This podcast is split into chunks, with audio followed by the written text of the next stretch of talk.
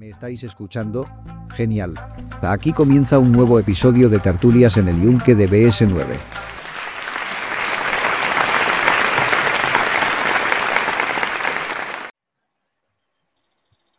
Bueno, pues muy buenas noches, lo primero a todos. Eh, bienvenidos de nuevo a un directo, a un directo tertulia del grupo BS9.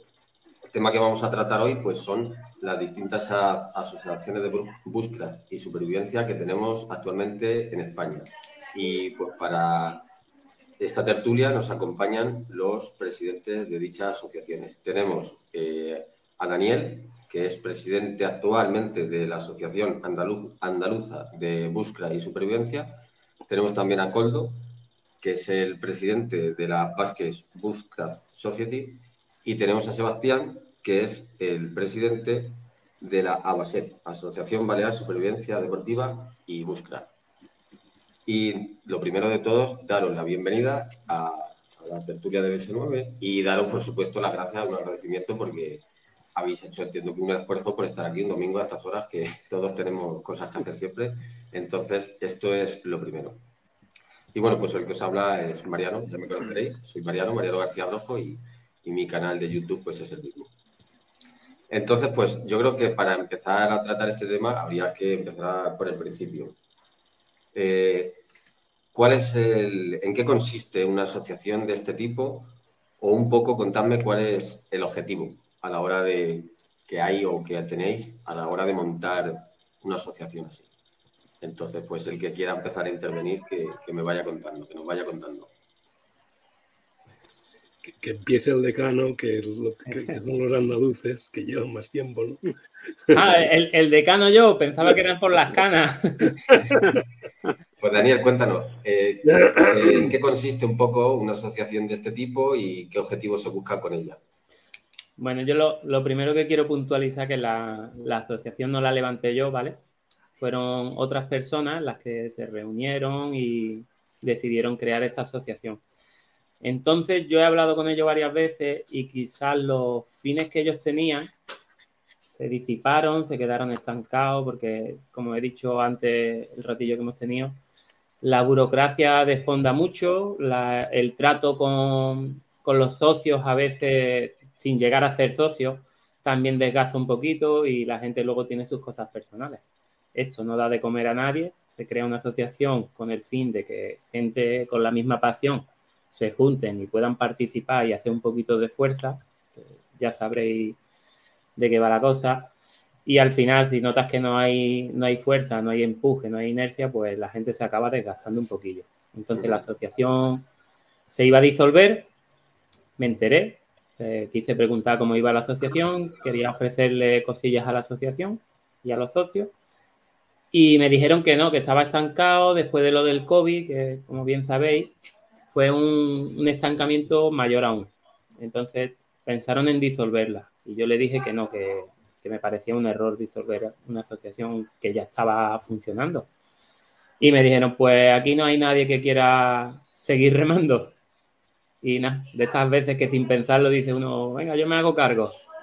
Y bueno, pues junto con otro compañero que es Manzoito, nos hemos hecho cargo, estamos con los estatutos, que al principio lo que hicimos fue renovar los mismos estatutos y los estamos revisando para cambiar algunas cosillas. Entonces, quizá el objetivo original se pueda ver un poquillo cambiada la dirección, pero al final yo creo que es todo lo mismo.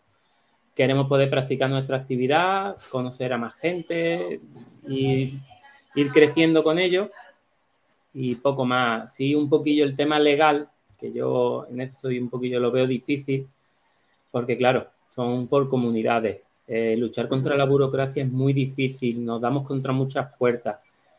Y luego también digo una cosa que hay que ser realista. Eh, hay veces que me piden, no, yo es que quiero salir al campo y hacer lo que me dé la gana. Y no, no es posible.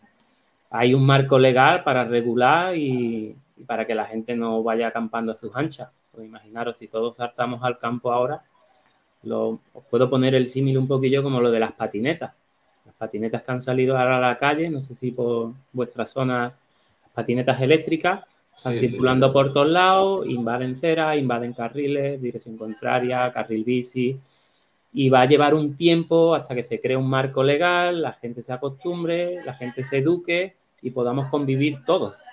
Pues esto es igual. Antiguamente teníamos mucha cultura del campo, vivíamos de ello y la gente hacía las cosas que sabían que eran buenas para el campo y para nosotros y, y no hacían cosas malas. Hoy día yo salgo al campo y me encuentro zonas llenas de botellas, gente que hace una candela de cualquier forma. Y claro, la asociación no persigue que la gente se mueva libremente por el campo y haga lo que quiera, porque si todos queremos hacer una práctica de refugio y todos empezamos a cortar madera, va a llegar un punto en el que no van a haber árboles, que sí, que van a haber chozos por todos lados, unos mejores y otros peores, pero vamos a acabar con los árboles y eso tampoco es lo que buscamos. Y yo creo que tampoco que si no me extiendo más, quiero darle paso a los compañeros y luego ya discutimos. Pues Cueldo, cuéntanos un poquito, pues eso, en qué consiste o qué, cuál es vuestro punto de vista y cuál es vuestro objetivo al, haber formado la asociación en el País Vasco. Nuestro objetivo, bueno, primero fue juntarnos gente que coincidíamos en cursos, coincidíamos en historias de vincular, pues no directamente buscas al principio, luego sí, inicialmente más supervivencia, y las inquietudes eran muy similares, ¿no? Entonces decimos, bueno, pues esto si lo vamos a conocer, pues bueno, nos parece que es algo interesante, que es ecológicamente sostenible, que es decir, que lo que trabaja, nosotros no matamos árboles verdes, no cortamos todo lo contrario, intentamos no dejar rastros de nada, ¿no? Esa es la política, yo creo, que coincidimos todos de, básica del Bushcraft, no dejar rastros es posible. Salvo que tengas un campamento ya establecido, que hay, bueno, pues está el campamento, pues está ahí, vamos, pero lo demás.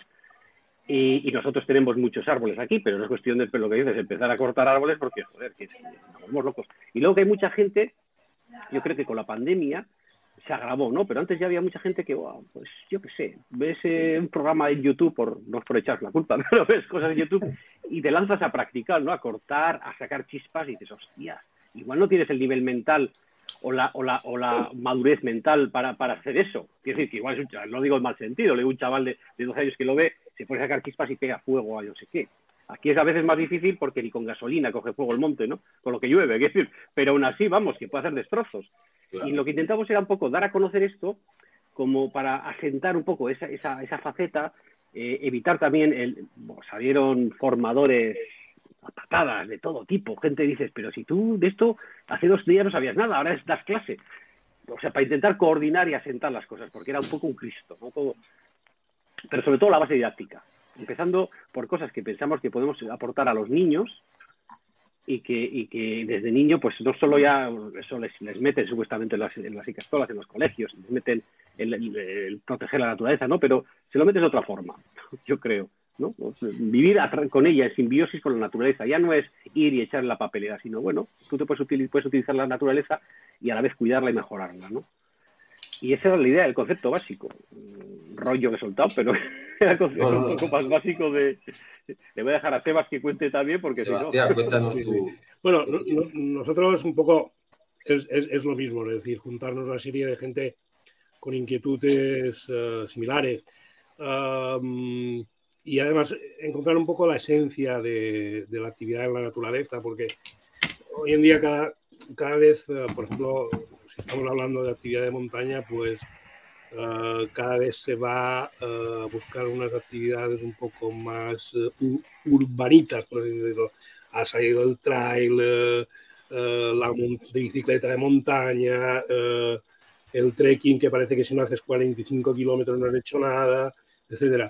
Y hay otros que pues queremos disfrutar como disfrutábamos antes, de salir al monte, ver la naturaleza, tomar algunas fotografías eh, y estar eh, tranquil, tranquilamente con, en, simbiosis, ¿no?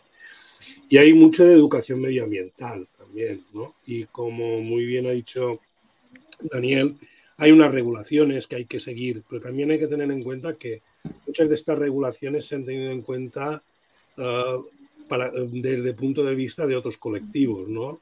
Desde el más conservacionista hasta el al, colectivo eh, más eh, que ha querido eh, la explotación de la naturaleza al 100%, ¿no? Y no se ha tenido en cuenta también el uso que, que podemos hacer pues, el ciudadano de a pie, ¿no? es evidente que falta mucha educación en una sociedad tan urbanita como, como hoy en día. Mm, creo que ha sido Daniel antes, es verdad que se respetaba un poco más porque se conocía más del campo. Y todos tenemos idealizado el bushcraft eh, que vemos en, eh, los vídeos y en los, reportajes y tal. Pero claro, el bushcraft, ¿qué es? El bushcraft, una manera de decir que es salir a la naturaleza, ¿no? Porque no, yo no me imagino las mismas actividades que va a hacer Colmo en su bosque en un en, en, el, uh, en, en, la sierra, en las sierras que nosotros tenemos, o, o, o, por ejemplo en la costa, o lo que pueda tener Daniel en el sur. El buscar es disfrutar, disfrutar de, de actividad, de actividades de, de, en la naturaleza, en el campo, y, rescatar también aquellas técnicas eh, que antes eran mm, técnicas del día a día que hoy en día le llamamos del día a día, ¿no? que hoy en día le llamamos supervivencia. ¿no? También.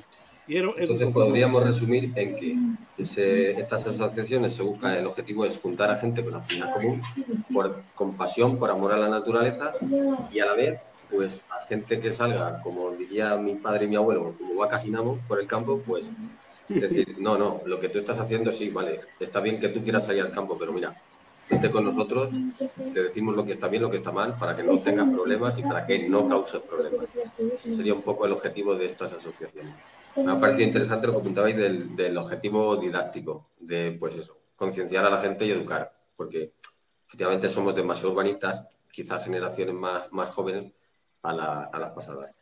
Y bueno, pues otra pregunta casi obligada, pues contarnos un poquito el proceso eh, que lleva a la constitución de una sociedad. Supongo que habrá que superar trabas legales, inconvenientes, mmm, contarnos un poquito. Daniel, por ejemplo.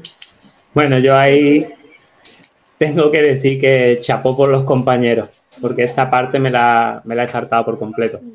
Los compañeros crearon la asociación, y yo simplemente he tenido que contactar con ellos, que no ha sido fácil, porque claro, la constitución de una asociación tiene que tener una figura, estas figuras se tienen que dar todas en tiempo y lugar a, a la misma vez para firmar los estatutos, luego presentarlos, y unas veces por uno, otras veces por otro, no, no cuadrábamos.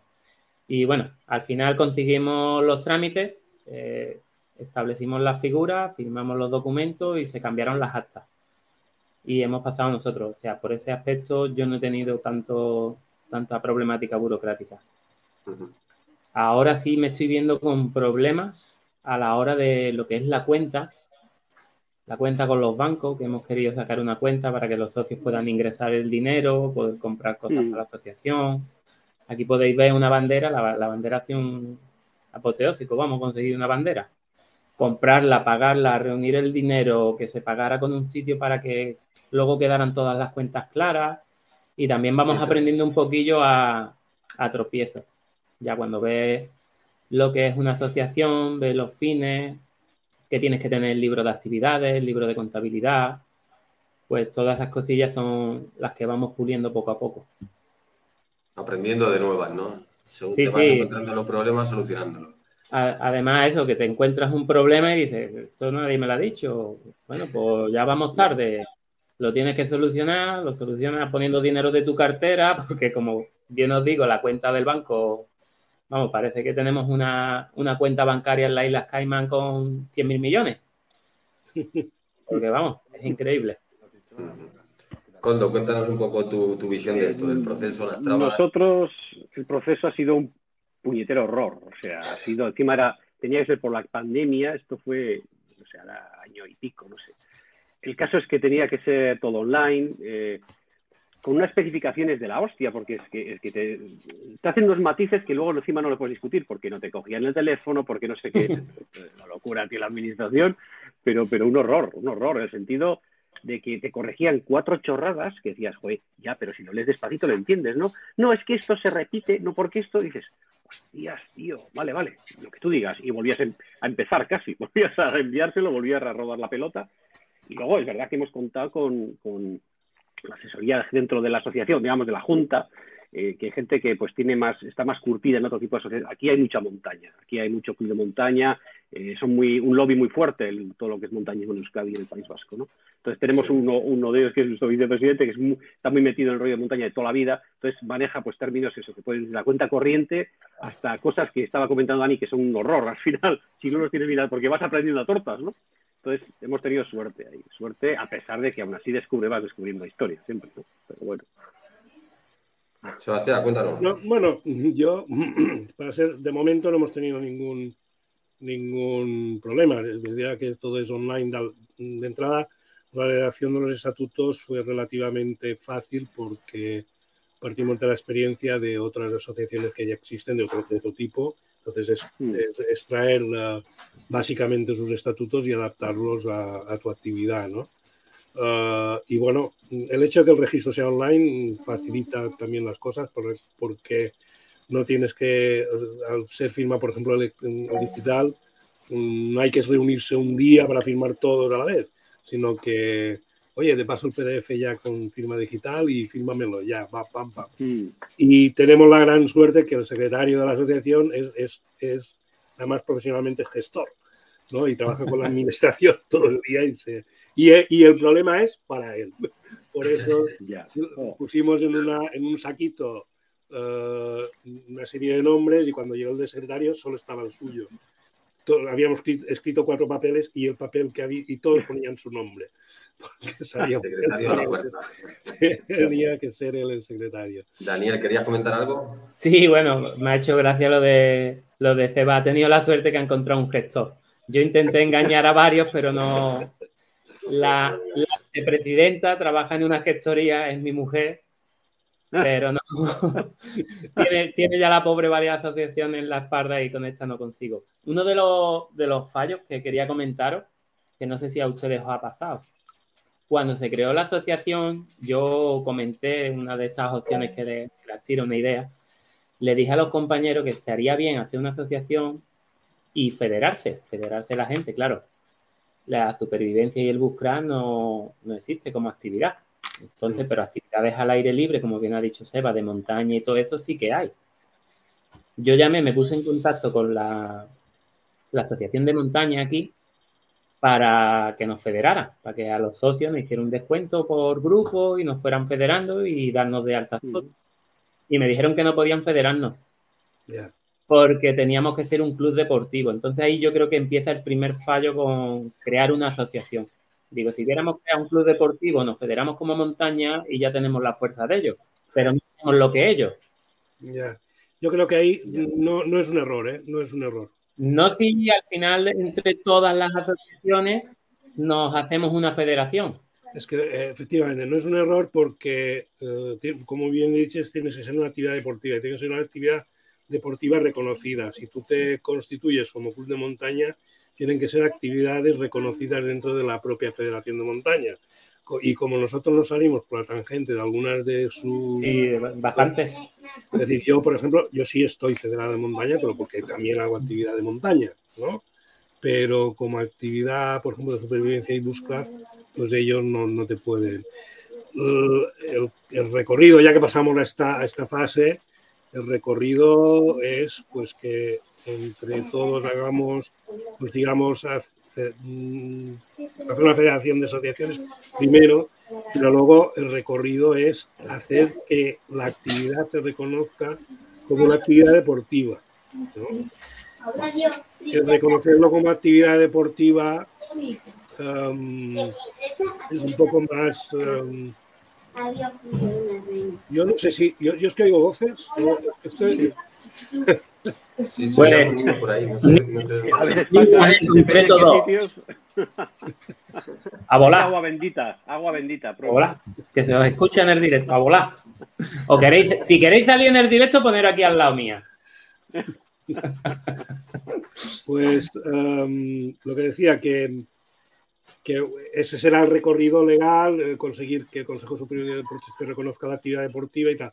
Y hoy en día yo creo que no es tan difícil, que no es un proceso de, de, dos días, ni un año, ni de cinco. Pero el camino se demuestra andando y la sociedad civil se, se orquesta a través del asociacionismo. Y si se quiere conseguir un objetivo, alguien tiene que dar el primer paso. Sí, pues yo voy a tirar ya la piedra, ya que estamos, nos hemos juntado aquí varios. Eh, yo estoy federado en espeleo, barranquismo y eso, ¿vale? Que también cubre lo que es media montaña.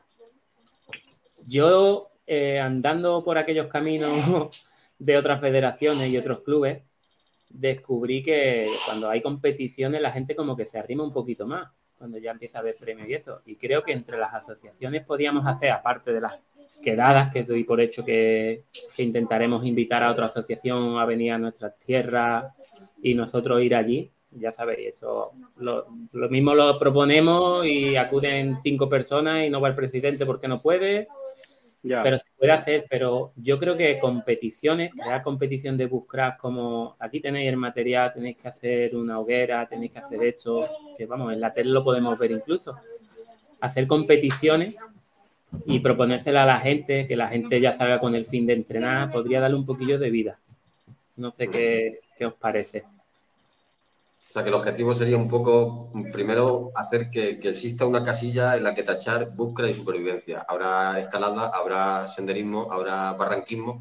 Intentar que haya una casilla que tachar búsqueda y supervivencia como actividad. Y luego, pues...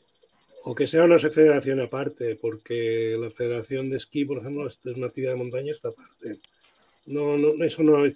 De tal manera, lo de la competición um, es relativo, ¿eh? porque hoy en día la definición de un deporte no pasa solo por la competición. ¿eh? Uh, es relativo que, que, tenga que existir uh, competición. Um, pero vamos, que es un camino legal a medio largo plazo. ¿no?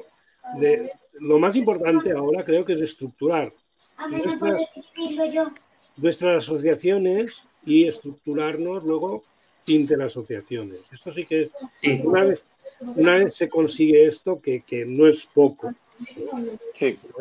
Vengo de la experiencia de otro tipo de asociacionismo, pero es poco, entonces puedes abordar esto, estos temas más uh, dentro de la um, burocracia más escabrosa. Mm. Estamos aquí para disfrutar, ¿no? Claro sí, que... sí, vamos, estoy totalmente de acuerdo. Cuando yo tenga 40 socios, entonces pensaré en hacer una competición interna y luego ya salir a otros sitios. A ver, cualquier, cualquier cosa que pueda animar a la gente a unirse a cualquier tipo de asociación siempre, siempre es bienvenido. Lo que dices tú de las competiciones, pues claro que, claro que está bien y la gente se suele animar mucho para las competiciones. Aparte, aunque es una camiseta o cualquier cosa, pues yo creo que eso llama mucho a la gente. Y yo creo que sería una buena postura. Si al final, si lo que es como dice lo que dice Sebastián, eh, al final la gente, si somos muchos, hacemos fuerza para, para según qué cosas. Y sobre todo para que reconozcan la actividad. Lo que decís de que la sección de esquí está reconocida como solamente de esquí, pero es esa fuerza de que mucha gente de esquí se, se, juntó para crear una asociación específicamente para ellos. El problema que hay, que yo veo, es de que aquí en España, pues hay, somos poquitos que gusta este tipo de, este tipo de contenidos. Entonces, bueno, eh, a fuerza de, pues eso, de, de, de promocionarlo, de crear concursos, eh, actividades e incluso competiciones, pues yo creo que sería una buena manera de, de... Sí, y otra pregunta que tenía pues sería, ¿qué, ¿cómo os organizáis dentro de vuestras asociaciones? ¿Qué actividades hacéis? ¿Hacéis quedadas entre los socios? ¿Con qué frecuencia? Un poco por ahí. Cuéntanos, por ejemplo, que sí, eh, sí, tu nosotros... asociación es bastante numerosa.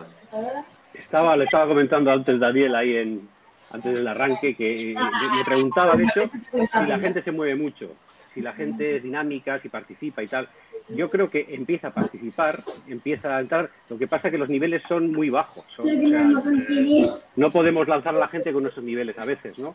Creo que tiene que haber un periodo de recorrido, de aprendizaje, y es la fase en la que estamos. Estamos dando mucho taller, empezado a dar talleres internos, porque tenemos gente muy formada propia, internamente, digamos. Y la segunda fase es ya empezar, que empieza este año 2023, a incluir también eh, formadores externos que pasen una serie de características de, de, calidad, ¿no? Y con eso, pues tener el primer año un lote que queremos cerrar alrededor de los 50 de gente formada con un mínimo perfil para, para trabajarlo. Y yo creo que el, el, camino es ese, que en paralelo, ya hemos suelto, ya seguido, el paralelo, por nuestro punto de vista por lo menos, es el de ir trabajando también las instituciones y asociaciones vascas, o sea, que empezamos por trabajar desde casa, primero para que se acostumbren a conocernos y vernos, no temernos, hablo desde guardas hasta, hasta, ¿no? hasta todo lo que es policial. Y, y, luego, pues vamos a ver si damos más pasos ahí a favor. Pero de momento pensamos que es el recorrido de arranque. Trabaja lo que tienes más cerca para que no te puten, para que entiendan lo que haces y vean un poco que, que, que, estás en su misma onda, ¿no? Digamos que y, lo que hacemos es eso, mucha formación. Formar a la gente, ¿no? Formar a la gente y que os conozcan allí, os vean y, que haya respeto mutuo entre vosotros a, la, fuerza de seguridad y ellos a vosotros. Coldo, ¿os encontráis con mucha reticencia de la gente al veros hacer una actividad o algo? No, nunca.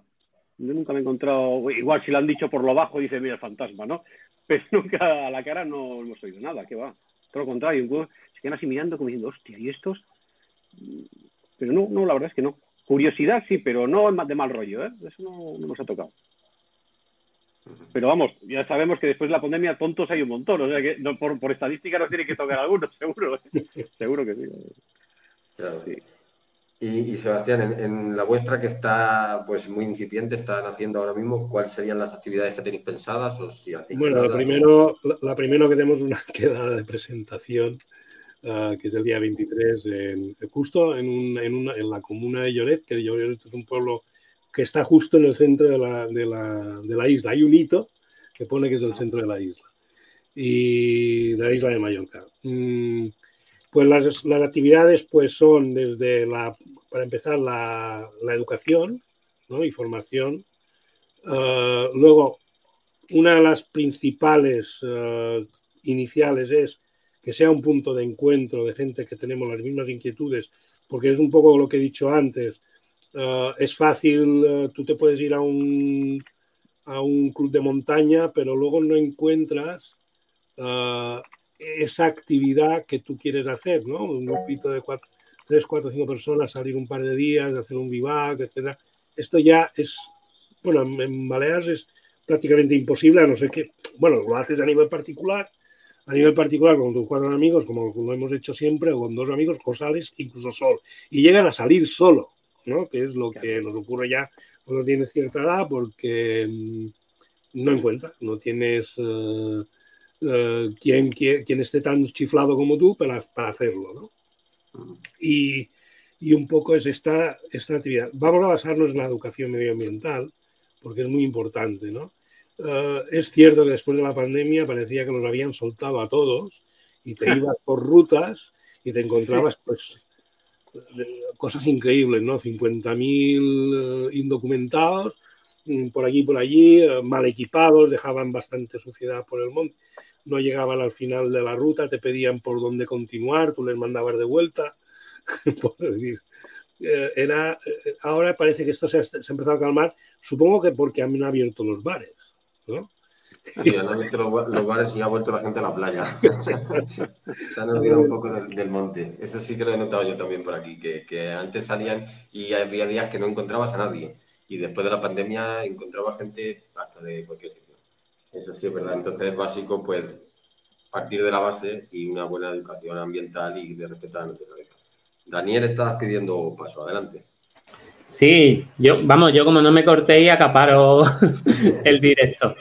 Que me encanta lo que dice Seba y lo comparto totalmente. Yo llevo muchos años dando formación de, supervivencia. Como doy, doy cursos, daba formación antes de otro ámbito y la traspolé a la supervivencia y creo que no estamos solos. Hay, hay mucho loco, lo que pasa es que hay mucho loco callado. Porque cuando sales al campo dos, tres veces y te lo cruzas y le ves la mochila, le ves no sé qué, dices, este, este, es de los míos. Lo que pasa es que tenemos la vergüenza de acercarnos a decirle, ¿tú estás loco como yo? Pero yo en los cursos, vamos, los cursos precisamente no eran baratos y la gente los pagaba, iba allí y había gente que, que iba como actividad nueva y luego se quedaban enganchados. Y luego estaban los típicos que llevan toda la vida haciéndolo por su cuenta y llegan allí y se juntan. Nosotros, por suerte, yo cuando quise hacerme cargo de la asociación que llamé, que me enteré que se iba a disolver, fue porque fui a ofrecerle a, uno de los miembros, digo, mira, sabes que yo doy formación en supervivencia. Me está costando un poquillo trabajo llenar los cursos. ¿Qué tal si yo os hago un descuento? Ustedes venís a los cursos y yo te rasco y tú me rascas. Esa fue la opción. Y me dijeron, mira, que la asociación la vamos a desmantelar. Y dije, no puede ser, hombre. Digo, si esto, si a la gente le gusta, que lo veo yo en los cursos. Ya, ya, pero es que la gente es muy parada, es que la burocracia, es que no hay qué. Y dije, bueno, pues me hago cargo. Por suerte, yo y el compañero Manzoito, Manzoito tiene en Huelva una, una finca, un terreno silvestre bastante bien, es un terreno rústico, y allí ofrecemos los cursos. Pues os podéis creer que le hemos dicho a los socios que tenemos que vayan, que les sale el curso lo más económico posible porque tienen que pagar materiales y seguros. Yo he dicho siempre que sin seguro no llevo a nadie al campo, porque, digamos, yo soy el titulado, el responsable de la actividad y no me voy a comer el marrón por nadie, porque todo el mundo sí, sí es muy bueno, hasta que el niño se corta un dedo, hasta que se quema algo y viene el dueño de la finca, y es lo que yo exijo. Y comparto mucho lo de la educación medioambiental. Muchas veces lleva a la gente a los cursos y tienes que andar regañándole, esta rama no la cortes, no toques eso, no pises allí. A, raíz de eso, en el chat, en el chat del vídeo nos preguntan que si tenéis algún tipo de filtro a la hora de acoger algún socio nuevo. Es decir, que no vaya al, por decirlo claro, el típico flipado que dice, bueno, yo me apunto aquí en la asociación, ya me hago miembro de la asociación, que me den un carnet y después yo hago por ahí el rambo y un día tal un árbol, al día siguiente como un bosque. ¿Hay alguna especie de, filtro o os habéis encontrado con algún tipo de este, así, alguna persona de este tipo? Derecho a asociarse tiene todo el mundo, es más, no puedes privarle a alguien que se asocie. Y sí puedes exigirle a lo mejor alguna formación. Y es lo que nosotros hacemos. En esa formación, pues catalogamos un poquillo a la gente. De momento no me he encontrado a ninguna persona de este tipo.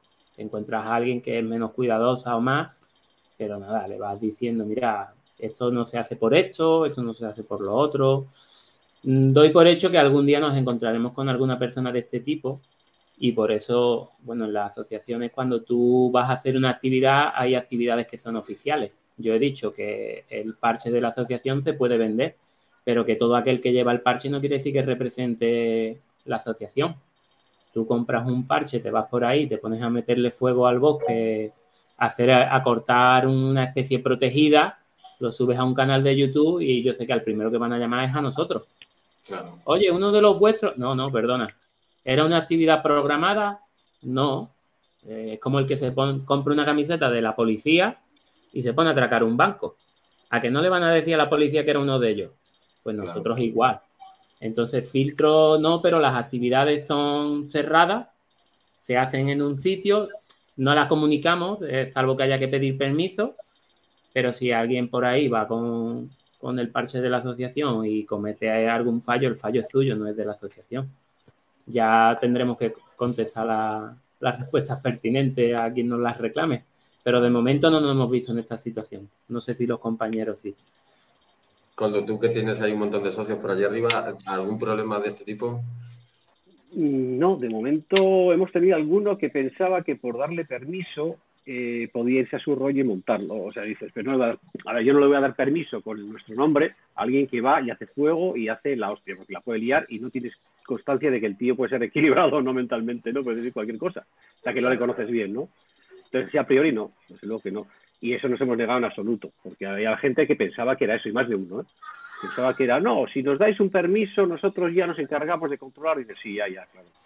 Sí, no, pues no. Una, preguntilla, para, para, los tres de las asociaciones.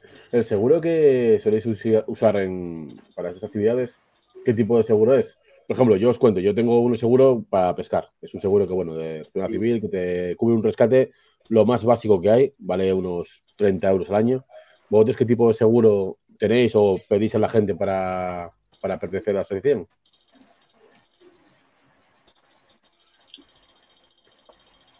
Bueno, pues hay dos tipos de seguro, ¿vale? Um, uno que es el de responsabilidad civil, que este es el de la asociación, que la propia asociación debe tener, que cubre la responsabilidad civil de las actuaciones que pueda hacer la asociación. Mm, y luego eh, hay un seguro de accidentes individual para cada actividad, porque de momento eh, a nosotros al menos nos es imposible eh, hacer un seguro de accidentes individual, igual que un, un, seguro como podría ser el de la federación, que pagas una cuota anual individualmente. ¿no?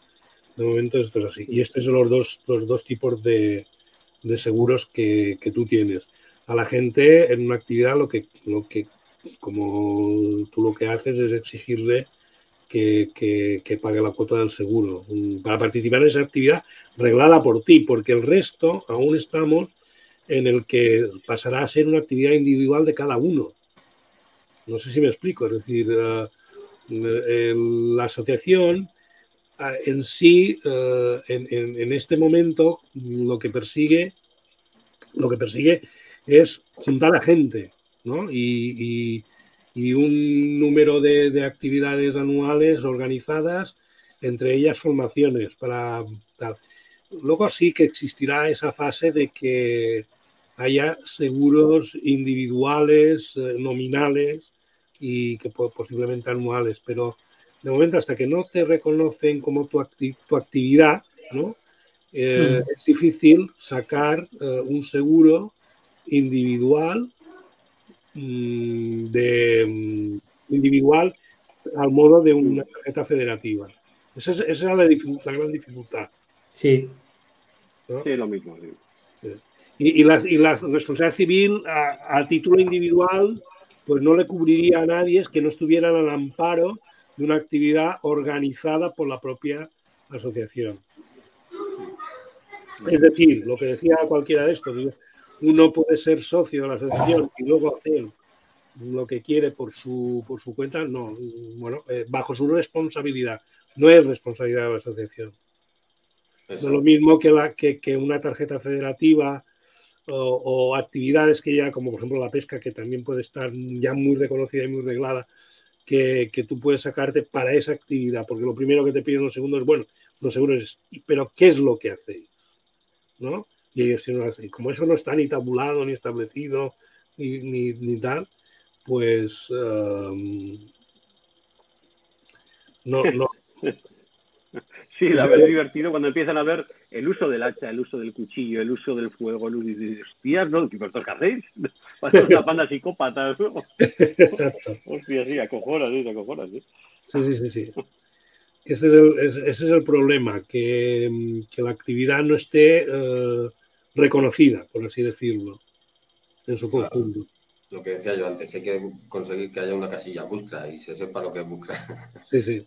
Exacto. Luego, se, me había, ocurrido con respecto, eh, ¿con qué frecuencia hacéis, hacéis quedada? Mm, en, plan, por ejemplo, decimos, imaginemos que hay todos los fines de semana y va una gente externa, imaginemos, yo soy del, centro, vivo en un pueblo de Toledo, me voy de vacaciones al País Vasco, por ejemplo, y sé que todos los sábados eh, lo de la Asociación Vasca salen al monte y tal llamo a Córdoba y digo, oye, Córdoba, este sábado me voy con vosotros. ¿Qué os parece? ¿Eso sería posible? ¿No? ¿Cómo sería para gente externa y puntual? En nuestro caso sí, a ver, es por, por educación, además, ¿no? Te viene alguien que es de otro grupo, sobre todo otro grupo, que te dice, oye, ¿puedo pasar? Eh, claro, claro que sí. O sea, no, no vas a tener un problema, quiere decir que no es con intención de captar, ni, ni puertas abiertas, nada. Viene, pues, oye, como cualquier invitado se le lleva y que esté con nosotros y sin problema pero no todos los fines de semana. Aquí lo que tenemos es, como todos tenéis en las vías de comunicación, entonces eh, hay unos que son, eh, se organizan de totales, digamos, para todo el del grupo que quiera ir un poco organizados de la asociación, digamos, desde la asociación, y luego hay otros que organiza, pues, eh, el que sale, oye, yo voy a ir, ¿quién viene? Y se va sumando, organizándose el grupo, pues, en cuestión que quiera ir, que puede ir y tal, porque la, la diferencia entre gente joven, gente con hijos, gente mayor, gente, o sea, hay todo de todo para elegir, ¿no? Y, luego hay muchos que, como decía Sebas, nos gusta el, el, lobo solitario también mola de vez en cuando. El solo tiene, tiene encanto, tiene, a mí por lo menos sí me gusta. Luego el grupo está bien, pero solo de vez en cuando viene bien para el coco, ¿no? No sé, eh, los demás, ¿cómo lo veis esto? Para gente externa. Sí. A ver, nosotros organizamos actividades y cursos. La, por ejemplo, este miércoles, el 23 creo que no. El miércoles, que es festivo aquí, no sé si por allí también, hemos organizado una actividad. ¿Qué ocurre? Que para que sea actividad oficial la puede, la puede convocar cualquier persona que sea socia. Pero pedimos que haya un mínimo de asistencia. O sea, yo digo, ¿quién quiere venirse a hacer una ruta de senderismo?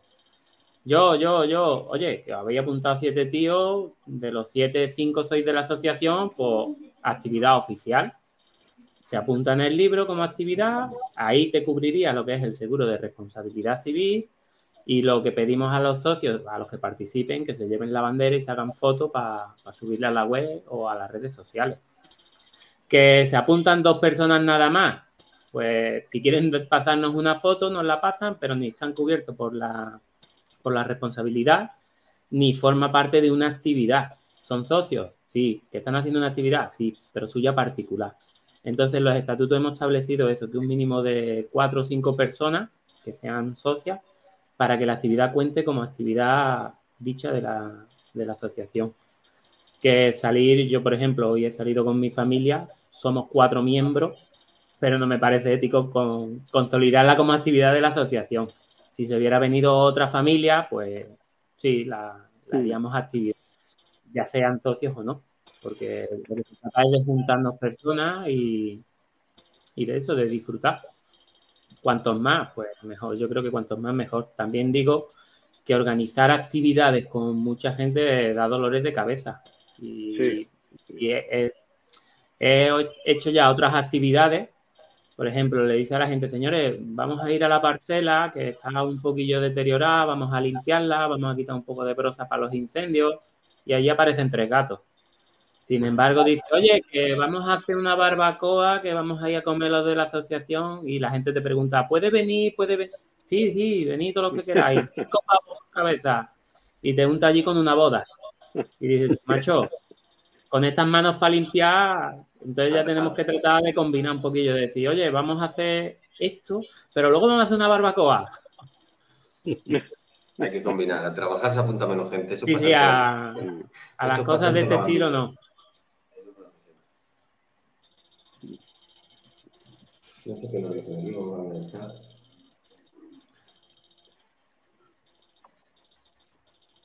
Vamos, sé que estamos muy lejos todos. El día 28, 29 y 30 de este mes tenemos una formación, es en Huelva, en las proximidades de Encinasola. Allí todo aquel que quiera, que quiera venir está invitado, que se ponga en contacto con nosotros y ya está. Se trata de una formación que, damos, también vamos viendo gente y una vez que termina la formación, ahí le vendemos la asociación. Que como yo digo, no. que está muy chulo aprender de conocidos, de amigos y eso, pero también hay que invertir un poquito en la formación. Yo cuando entré en barranquismo y espeleo, yo conocí un club, lo conocí, me apunté, pagué la formación, nivel 1, y luego ellos me enseñaron. Terminé la formación y salí a actividades con ellos y me iban enseñando pinceladas, no me las cobraban. Pero después salió otro curso nivel medio, nivel avanzado y me apunto y lo saco. Sí, con compañeros. Luego al final, pagar un curso de este estilo eh, te sale rentable, porque luego haces amistad y luego te enseñan mucho más de lo que has pagado realmente. Y la gente, la gente es muy reacia a eso de yo pagar por aprender a hacer fuego, no, yo no pago, no.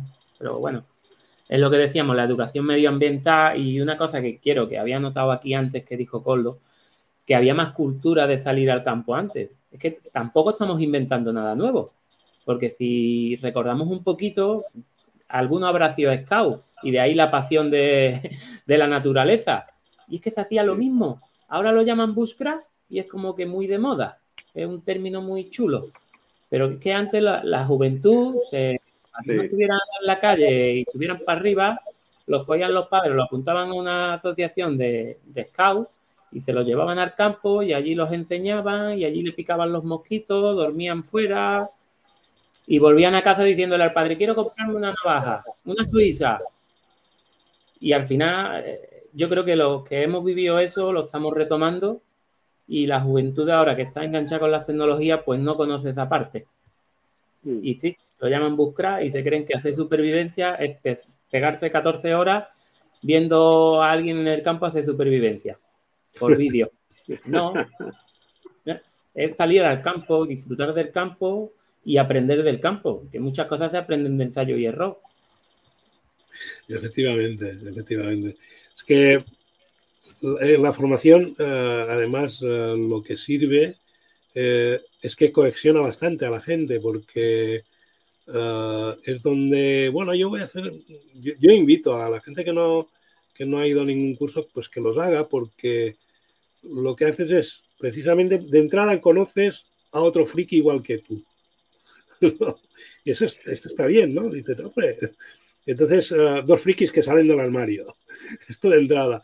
Y luego uh, en el sentido de que, pues aquel yo lo hago de una manera, tú lo haces de otra, nos lo enseñan de una tercera y a lo mejor entre los tres hemos sacado um, una cosa más en claro. Porque no, a los que os dedicáis a la formación, yo me he dedicado también y me dedico a la formación, pero en otro, en otro ámbito, ¿no? Eh, más, más, más mojado, más acuático. ¿no? La formación tiene una faceta para los formadores que es que aprendemos formando. Aprendemos muchísimo formando, porque primero estructuras tus conocimientos que tienes por experiencia. Y segundo, estás aprendiendo constantemente de los, de los propios alumnos. Y esto enriquece muchísimo, tanto al formado como al formador. Y, la gente que se apunta a los cursos son luego eh, los que además em, dan más conexión a la, propia asociación. Y, y, suele haber más... Eh, reincidentes. Yo ahora quiero una cosa, yo la quiero más, quiero una, darle una vuelta de turca más. Y es muy, y es muy enriquecedor. Sí, como que te autoexige la formación, Yo creo que es, básico. Lo bonito es que, que tú hoy estás enseñando a alguien y ese alguien mañana es el que va a enseñar a los nuevos. Y como el que está dedicado a dar un poquito de formación, te sientes muy bien cuando tú enseñas algo pero mejor te sientes cuando a la persona que tú se lo has enseñado está transmitiéndolo también. O incluso te enseña algo a ti. Sí, sí, bueno, yo siempre digo que el que más aprende los cursos soy yo. Si yo tengo 10 alumnos en un curso, yo a ellos les enseño 20 cosas y cada uno de ellos me enseña a mí una. Cuando yo llevo 5 cursos, yo he aprendido mucho más que los que están sentados delante mía. Claro, claro, claro. a día de hoy todavía sigo formándome. Voy a cursos. Sí, no, ah. no, sé, no, sí, es así, es así. Eh, que no acabas nunca de aprender lo suficiente. Yo creo que a veces es, es luego la definición del búsqueda es otro mundo aparte, que ese es el debate que hacemos en las hogueras con whisky, ¿no? Dices, yo creo que, ahí salen teorías de las más peregrinas, pero bueno, es verdad, muchas están es divertido, es divertido. Yo creo que la base, lo que decía Sebas, es, es divertirse y respetar la naturaleza, joder. Luego que hay muchas variantes hay, desde el old school hasta, hasta el, el ultraligero, hay, hay variantes, hay de todo, hay manías, hay gente que viene de un campo, gente que viene de otro. bueno, ahí está la gracia también, ¿no? Mezclarlos todos y, que haya buen rollo, que no es poco en un país en el que el buen rollo, pues a veces parece que es imposible. Pues bueno, igual les, les estamos dando un ejemplo desde el Buscar, no lo sé, ¿eh? no lo sé. Apuntaba una cosa que era cuando ha dicho Dani algo de relacionado con eh, dinamización y con movimiento de los, de, de los socios, ¿no? Nosotros algo que estamos trabajando ahora es el, quedar eh, con marcas reconocidas del sector, de momento para conocernos, pero luego para que la gente que pueda entrar, por ejemplo, si una tienda, eh, sí. nosotros mucho tiendas alemanas, por ejemplo, para cosas de, old school y cosas de estas que es difícil encontrar, ¿no? Y si, pues, pues que si compras en grupo o, que tengas descuentos o cositas que dice el socio, joder, pues mira, si voy a hablar con esta tienda, bueno, alemana o de aquí, me da lo mismo, ¿eh? que, que estamos hablando también con mm. marcas de aquí que, oye, pues te sale más barato, pues te sale más barato, tío. Y, nosotros no ganamos nada, ganamos el que el, que el socio esté contento y si vendes a, quien vendes, y pues mejor para todos. Ganamos todos. Eso es, Gana el de la tienda porque de un plumazo se ha quitado, yo qué sé, hace un envío de 15 cuchillos. yo creo que le será mucho. Está mal. Ah, lo que pasa es que va, va, a tener que aguantar que le estemos llorando el céntimo. Estamos cuchillos, aquí con BS9 por detrás no hablamos mucho, por Cuchillos, navaja, ferrocerio, todo. Yo tengo varios conocidos con tiendas, gente que diseña cuchillos, gente... Cada uno tiene sus gustos. Yo me he visto muchas veces obligado a comprar una herramienta que no era tampoco muy de mi agrado. Pero venga, vamos a pedirlas todas. Pues yo también la pido. Vamos, tengo los armarios llenos de cosas que, pero tu mujer lo ve bien, tu mujer lo aprueba, o sea, que es lo difícil aquí pasar el... pero cuántas, que tú, qué, qué, tantas chorradas te, te, vienen, te vienen más todavía, más chorradas te llegan. Mi, mujer ya le picó la... Ah, uno para ti, otro para la niña, otro para mí. eso está ya bien, eso está... ella, ella ya metió el pie, ya... La obligué a hacer un curso, le, le, gustó, le cambió la perspectiva y ahora ella misma los fines de semana me dice, vámonos al campo, vamos a llevar a las niñas y cuando me descuido la veo por allí, ¿a dónde vas? Sola con el cuchillo en el cuello. Digo, vente para acá que todavía no me fío. Me estaba acordando que hace como, no sé, un par de meses me dice mi madre, ¿eh? mi madre de 85 tacos. Dice, pero tú vas solo al monte y si te sale alguien con una navaja, le digo, joder, una navaja, dice, con lo que llevamos nosotros encima. pues se asustaría probablemente, ¿no? Le pregunto dónde la ha comprado. y se la pila y tal. Esto no corta nada, hombre. Entonces se trataría un poco de buscar las ventajas de todo esto, de, agruparnos. ¿Qué ventaja sería o si veis que, que tiene más ventajas, más inconvenientes, el agruparnos en asociaciones para buscar el, objetivo común, que es salir y disfrutar de la naturaleza. ¿Qué ventajas le veis? ¿Qué inconvenientes? A mí me gusta enfocarme en las ventajas, porque como te pongas a mirar lo malo, se, nubla todo, sí, te quedas en casa. Prefiero enfocarme en las ventajas. Hay veces que le ves color, otras no. Hay veces que conlleva mucho esfuerzo y luego la recompensa a lo mejor es pequeña. Pero bueno, no quiero ver lo malo. Yo creo que son eh, asociarse todos son ventajas. yo no, lo veo ningún inconveniente, porque el que le vea un inconveniente no entiende la palabra asociarse.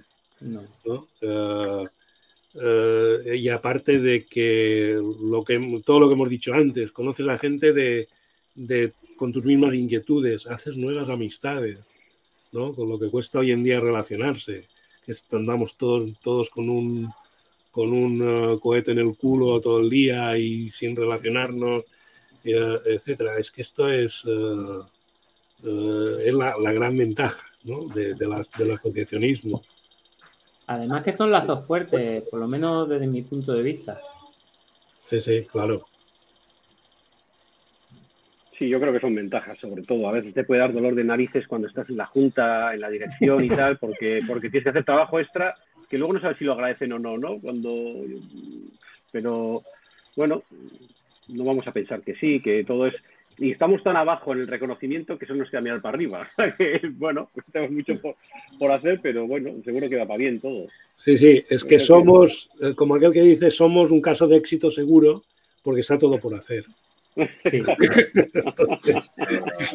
todas formas, yo creo que es fundamental que, insisto, que en esto también demos una lección a mucha peña y mostremos buen rollo. Sí. ahora en las asociaciones estamos tres. Hace poco me llamaba un chico que estuvo conmigo en un curso que parece que quiere montar una en Cataluña. Yo no sé si era él y otro grupo o hay más, no lo sé. ¿eh? Pero bueno, si van creciendo esto, joder, pues que, nos contemos las cosas, intercambiamos ideas, queremos, voy, ya que voy por ahí estamos, no sé, que haya... Es que la... Yo creo que la diferencia está muchas veces, no es lo mismo formarte y querer montar una empresa y ganar dinero dando formación, que, yo ya ando hace ya tiempo en estas historias. Es más, me, me, he reído antes cuando el compañero ha dicho que da formación en medios acuáticos. No sé si tendremos más cosas en común de la cuenta luego. Pero que que el, mundo es muy grande y todo el mundo le puede dar un bocadito y llevarse su tajada. Pero en el tema de la asociación es todo lo contrario. Es quiero hacer lo que me gusta y que no me cobren por ello. Y quiero juntarme con gente que me aporten, que yo les pueda aportar sin tener que, que tener dinero de por medio. O sea, si yo quiero salir por el campo y no conozco tu zona y voy allí y tenéis una asociación, mucho mejor recibido voy a estar, mucho más a gusto voy a dormir, porque claro, ellos duermen aquí, tienen su permiso, puedo estar tranquilo, pues, me van a decir qué puedo hacer, qué no puedo hacer, no voy a meter la pata sin por desconocimiento, porque hay veces que metemos la pata por desconocimiento. Yo estaba en una finca privada, he ido a hacer una actividad y un ingeniero forestal me ha dicho, ¿tú sabes que esa planta está protegida? Y eso es, pues pues llevo cortándola y lo digo aquí en directo. Pues llevo trabajando con ella un montón y me ha dicho, pues esta está protegida, pues te puede caer una multa de tanto y dices tú, hostia, ¿y cómo lo hacemos? Ah, eso se pide un permiso porque como es una parcela privada lo puedes hacer para tratarlo. Y ya nos damos de bruces con la burocracia. Entonces, como asociación, creo yo que podemos vencer un poquillo estas historias. Tengo conocidos que son técnicos forestales y ellos, en su terreno propio, como quieren hacerlo de forma legal, se ven con un montón de trabas y de permisos que para cortar un, árbol que le está rompiendo, que le está creciendo las raíces y le va a echar abajo una fachada de la finca, para poder talar ese árbol tiene que, que gestionar una burocracia y como ellos dicen, dice, es que nos acaban desgastando. Al final vamos a tener que coger y cambiar el cortijo de sitio por no poder cortar un árbol. y yo creo que con esos problemas nos vamos a ver y nos veremos siempre.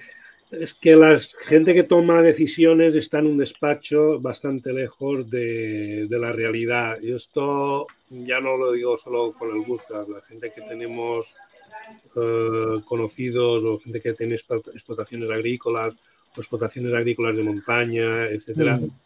es que es que incluso la propia limpieza de su propio bosque la tiene que a veces es un es un pero creo que no sé, yo tengo la sensación, no sé, no sé vosotros, que todo esto también está cambiando un poco, ¿no? Que ahora y, y, con eso nos hemos estado dando cuenta, por desgracia, lo hemos aprendido por, por las malas, ¿no? Esto del, de que antes se explotaba el bosque, antes se limpiaba el bosque y antes se cuidaba el bosque. Y, actualmente no se hacen esas actividades. Encima, tú no dejas intervenir sobre ese bosque. Consecuencias las conocemos todos, no hace falta, hace falta nombrarlas. Evidentemente que siempre hay algún desaprensivo, pero mucho tiene que ver eh, el, que, eh, el que ha tomado las decisiones de que se tome que se hagan ciertas eh, que no, se hagan ciertas actuaciones sobre la naturaleza, pues es que está en un despacho. Y también esa, eh, creo que es una de las funciones de nuestras asociaciones, es decir, un poco educar no solo al, que, al que hace la actividad, sino educar a quien regula. La regula. A quien regula las actividades, decir, hombre, no. Y, y, crear esos simbiosis. Mi experiencia en otras asociaciones es que a luego, no vamos, yo no, a mí hablar de la administración es muy mal, de la administración es muy fácil, ¿no? Pero mi experiencia en otro, en otro, en otro ámbito de asociacionismo es que muchas veces la administración agradece que haya un interlocutor que le diga, oye, ¿y por qué no hacen las cosas así? ¿O por qué no hicieron las cosas de esta otra manera? porque ellos buscan, muchas veces buscan soluciones. Es que es muy fácil culpar, culpar a, no, es que lo del gobierno, no, es que... No, no. No, no, iba por ahí, no iba por ahí. No, no, no lo digo por ti. Que es muy fácil. Cuando la sociedad civil tenemos instrumentos, y uno de los instrumentos es el asociacionismo. Una asociación es la que interlocuta por un grupo, y esto es una de las ventajas que a lo mejor no hemos hablado, no hemos dicho, pero que yo, yo subrayaría mucho el pertenecer a una asociación está ayudando en la estructura que va a defender tu actividad y tus intereses delante eh, la, y va a, proyectar tu actividad delante de la administración misma para que esta administración sea más justa contigo. Ni más ni menos. Y un poco, un poco esto. Yo, quería dar un poco, recalcar esto porque yo también me muevo a veces por, por fincas privadas y sé las dificultades que tienen ellos en hacer. Es que me acaba de caer un bancal, pero es que para ahora, para repararlo, tengo que pedir 50.000 permisos y cuando me llegue el permiso, el otro trozo de bancal me habrá caído. ¿no? Eh, eso pasa muy, muy, frecuentemente. ¿no? Claro, que lo, que apuntaba Coldo al principio, que era educar a la gente que se apunta a la asociación, que no vaya a ningún cafre y haga yo alguna cafra, y también a la vez educar o acostumbrar pues al que está en el despacho, al que desde el despacho manda a la gente forestal, a la gente medioambiental, al guardia civil le dice, oye, mira a ver ese que está haciendo. Se acostumbran a verte, tú ya tienes unas bases, eh, unos estatutos, unas asociaciones montadas por toda España, y dices, oye, mira, estamos haciendo esto, esto y esto. Y esto no pasa absolutamente nada por hacerlo. Y al final nos acostumbramos todos a, a convivir y a disfrutar de la naturaleza y muchas de las actividades que se harán pues serán en base a eso, a limpiar el monte, a andar más por el monte, a que los caminos no estén atestados de, broza, etcétera, etcétera, etcétera. Que este verano yo creo que hemos recibido una, una buena lección. Yo es que esta corriente que hay, no, el monte se regula solo, hay que dejarlo. No. Eso me parece muy bien en un sitio que esté inhóspito, pero es que por trabajo me desplacé a un sitio en el que había un incendio, que tuve que llamarle al tío y digo, oye, ¿cómo está el incendio? ¿Puedo ir ya allí a, a hacerte el reparto? Y me dice, sí, sí, ven sin problema. Es que estaba a 100 metros de las casas. Habían tenido que estar allí con, con tractores, con máquinas, haciendo un cortafuegos mm, en el fuego. Vale, sí, el monte se regula solo ahí, una cosa que haya inhóspita, pero si vivo a 100 metros, déjame regularlo a mí, por favor, que no. El- lo de que el monte se regula solo es relativamente pensado por otro lado. Lo que no puede. Está avisando algo de, del stream o algo. Sí, si, si bebe no conduzcas o algo así, yo creo. Que Yo lo que quiero decir. Perdón. Nuestra tarea es bastante intensa, tiene que ser de, de microlobby, diría yo, de, de- empezar por, no sé si pueblo, subiendo para hacia arriba, si quieres, ¿no? Pero Sí. mucho trabajo de- por, por zona, por zona, digamos, con nuestra zona, empezando di- diputaciones, va subiendo, los guardas quien los gestiona, la estancha quien lo mueve, o sea, y ahí trabajarlo, trabajarlo ahí- y, y a veces no será agradable, claro, pero bueno. Yo creo que, que el cuidado del monte depende de, la, de las organizaciones, de las diputaciones, más que de las asociaciones. Yo la asociación no es para trabajar en el campo, es para disfrutar en él. Y el campo que lo tenga cuidado el responsable del ayuntamiento o del coto o de lo que sea. Pero que nuestra actividad no influya, por ejemplo, lo- los accidentes. El tema accidentes. La gente que sale al campo con una zapatilla a pasear el perro y se pierde. Sí, Eh, dos senderistas de 80 años que han aparecido muertos. Eh, evitar todo eso sí podemos las asociaciones ayudar mucho. O incluso que se pierda un niño y cuenten con la asociación que tiene una zona trillada, que conoce el terreno. Sí. Eso, por ejemplo, sí podrían contar con nosotros, pero eso de Claro, quitarle es la responsabilidad de cuidar el campo, yo creo que cada uno tiene que asumir su responsabilidad y la Si asociación es para disfrutar. ir al campo, al final te quedas en casa. Y luego lo que, lo que dice Daniel, pues pasa algo y como estamos metidos en casa por miedo a salir, a que te vean allí con, paseando, haciendo, sal- saliendo del camino, eh, con la navaja, con el cuchillo y tal, pasa algo, como comenta, y quién sale a buscar al campo. Si no se conoce nadie, nadie el campo, pues claro, asociarse pues al final es que el campo esté otra vez lleno de gente. Tenemos por aquí a Carlos ACJ, ¿qué nos cuenta Carlos? Muy buenas, ¿qué tal? ¿Cómo vais? Pues Muy estáis bien. aquí hablando de salidas al campo y tal, que precisamente vengo yo ahora del campo. del campo que no de al campo, ¿no? No, al campo no, al campo. Aquí no hay al campo. Aquí hay campo, mucho. Ah, estaba ahí haciendo un poquito de limpieza en la finca y trabajando. Una cosa que no nos gusta a nadie. Sí.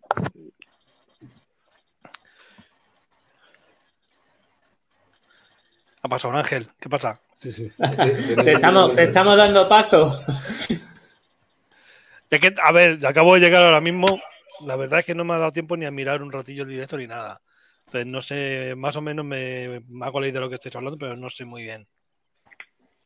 Pues a- a- al final estábamos hablando un poquito de las ventajas que trae el, el asociarse y qué objetivos se buscan pues, con el asociarse. Y por lo que estamos en común, pues que al final si te asocias, pues conoces gente con tus mismas inquietudes y no, no sales tú solo y dices, pues mira, pues tengo que compartir, comparto con alguien. Al final te acabas ejemplo, apuntando a Es cursos. un problema que tengo yo aquí en Galicia, que aquí no hay mucha gente que salga al monte, o por lo menos que yo conozca. O sea, hay gente que sale al monte, evidentemente, pero enfermos como nosotros no hay, no hay demasiada. Sí, lo hay, sí lo hay. Sí, los hay, lo que no los ves. Pues no los veo, pues yo no los conozco. sí, ya- Ya, bueno, los gallegos sois especiales en el conoceros entre vosotros. Sí, pues debe ser eso, tío, porque yo la verdad es que no conozco. Conozco a, de aquí de, de Galicia, conozco a Fran y creo que nadie más.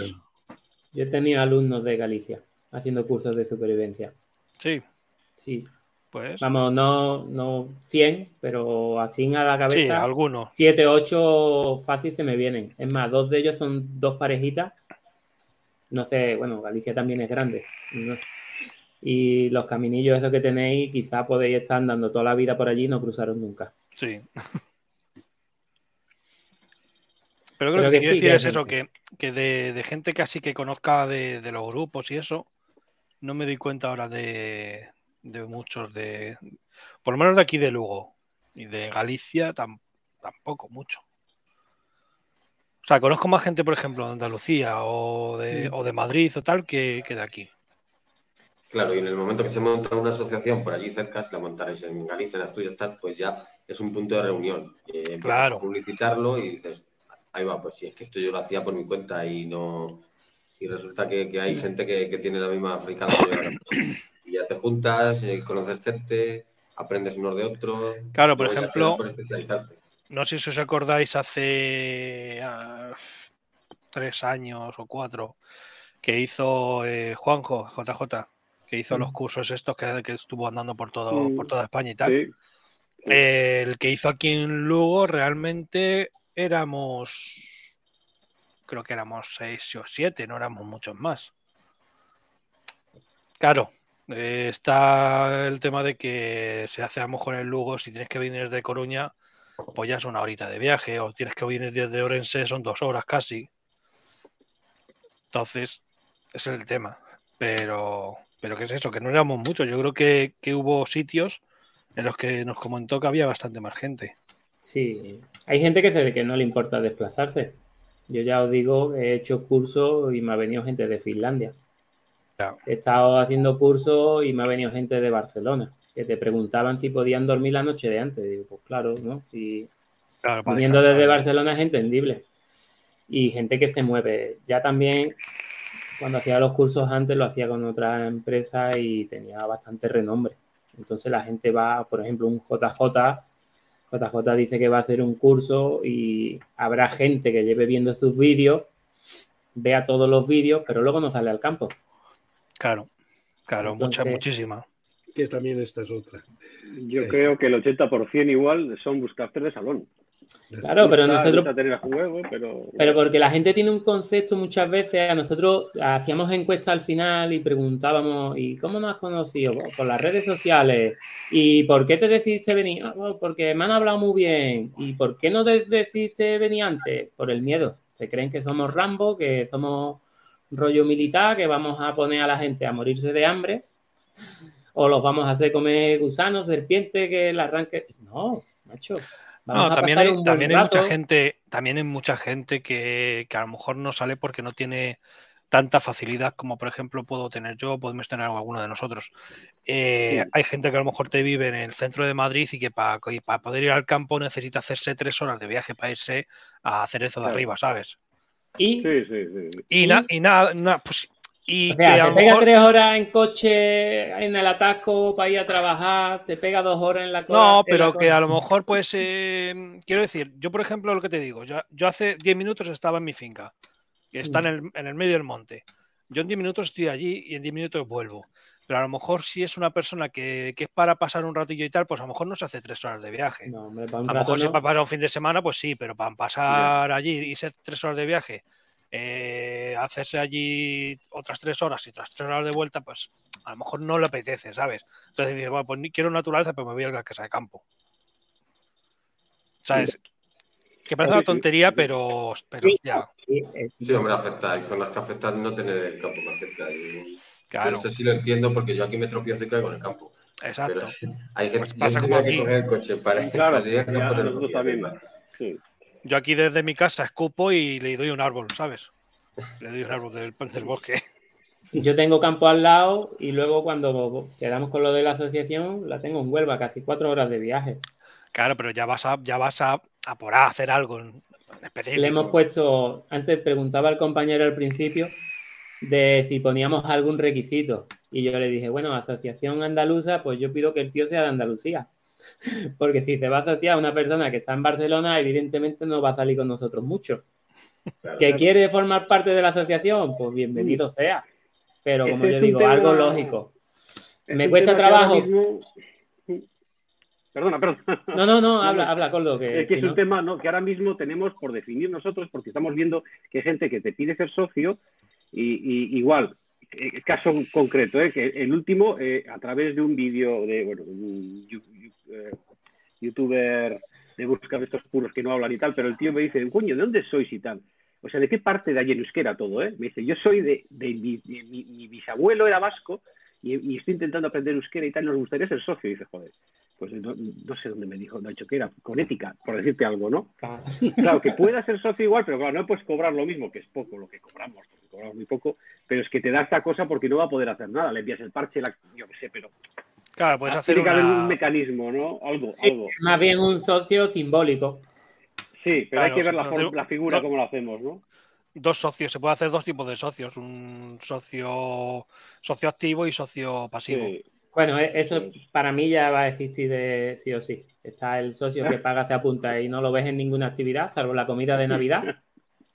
Y luego también suelen ser los que opinan de todo, ¿no? Pues esto hay que hacerlo así. ¿Tú vas a venir? No creo que pueda. Pues acaba la conversación. No, pero es eso, lo por ejemplo, pues eh, en tu caso, eh, socios andaluces pues pagan 10 euros al año, por decir algo.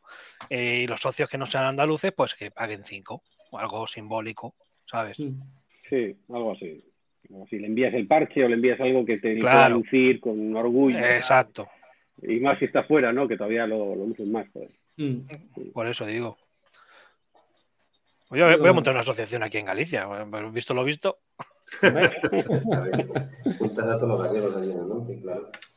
Hombre, yo lo veo un poco sin sentido. Si te apuntas a una asociación de este tipo es para entrar, para entrar en acción, no para estar en tu casa. Yo una, de lo que se trata. Una de las cosas, por ejemplo, que, que, temo, que está muy bien que nos asociemos y eso, que temo es que salgan muchas pequeñas asociaciones y no hagamos fuerza. Por ejemplo, hay una asociación en Andalucía. Yo podría haberla creado perfectamente en Málaga y no tengo que desplazarme a Sevilla para contentar a la mayoría de socios que tenemos, ni tengo que ir a Huelva y en Huelva podrían hacer otra y yo decirle, haz tú tu asociación en, Cádiz, que yo la voy a hacer en Málaga. Pues yo creo que, si hay asociaciones próximas o dentro de un radio de acción, hay que inscribirse a esa asociación. Por eso yo me quise hacer cargo de esta, en lugar de crear otra asociación. no, pero luego, también, luego también se puede colaborar entre asociaciones. Sí, pero quiero decir, mi asociación tiene pocos miembros Ahora tú montas otra y tiene otros pocos miembros, otros pocos miembros. Coño, vamos a hacer una asociación entre todos, que la quieres llevar tú, llévala. no, pero quiero decir, por ejemplo, se puede hacer a lo mejor una idea. Yo te lo digo porque hace años tuve una asociación, no era de, no era de esto, era de otra cosa, pero nosotros colaborábamos con otras asociaciones y nosotros teníamos nuestros socios, ellos tenían los suyos, pero a lo mejor pues hacíamos una, comida y juntábamos a, todos los socios de las, dos, de las dos asociaciones. ¿Sabes? Entonces, pues, por ejemplo, si se hace una asociación en Málaga, para la gente de Málaga, pues para la gente que a lo mejor no le apetece irse hasta Sevilla o hasta Cádiz, o no sé, no sé qué distancias hay, pero que no, se, no le apetece a lo mejor desplazarse a 200 kilómetros, bueno, pues eh, se pueden hacer actividades en Málaga, actividades en Cádiz, actividades en Sevilla, y luego a lo mejor, pues un par de veces al año se hace pues eh, una quedada o una pernocta o un vivac lo que sea y se hace con todas las, con todas las asociaciones de, mm. de la zona. Desde el punto de vista mm, más práctico, lo ideal es que sean de ámbito autonómico, porque eh, la legislación que nos afecta son autonómicas. Son autonómicas, primero y luego municipales. Eh, y, y, cuando estábamos hablando de la interlocución, que es algo que estábamos hablando poco, es decir, que la asociación para lo que sirve es para ser una interlocución con la propia administración. A la administración le, va pues le, conviene y le va mejor tener un solo interlocutor. Sí. Porque si no, porque esto ocurre en otro tipo de actividades, cuando son 50 asociaciones es una especie de jaula, una jaula de grillos, con lo cual es imposible entenderse. Ah, y, para, y, ya que nosotros uh, en relativamente somos pequeños en cuanto, es decir, eh, no somos una actividad como por ejemplo la caza, que mueve muchísima gente, o una actividad como, yo qué sé, como uh, el esquí de montaña, que también tiene, tiene su tal, o, o, cualquier, ¿no? O el fútbol, ¿no? Una, una actividad más minoritaria. O los coleccionistas de mora. Efectivamente, eso es, bueno, no toca los huevos. ah, uh, es decir, somos, somos, um, somos po poca, poca gente, entonces lo mejor es que sea a nivel, eh, a nivel autonómico, ¿no? Por- para tener fuerza y ser una sola interlocución, porque es la única forma de luego de conseguir, conseguir cosas. Yo os voy a poner un ejemplo, y yo creo que hay que empezar a hablar de esto. Es decir, pues el hecho de que esté, se esté prohibido, o sea, la prohibición de, de- de- de la acampada tiene Hmm. mucho que ver porque hay lobbies que no les interesa que la gente, que la gente campe por su, por su cuenta. Hay, hay, hay razones eh, ecológicas, hay razones tal, pero también hay mucho. Y nunca se ha encontrado ningún tipo de oposición dentro de la administración mismo, ¿no? Entonces, claro, contra esos lobbies lo que tú tienes que crear es tu microlobby, ¿no? Eh, porque al final es lo que entiende la administración, a, quién, afecta y cómo, y, cómo les afecta. ¿no?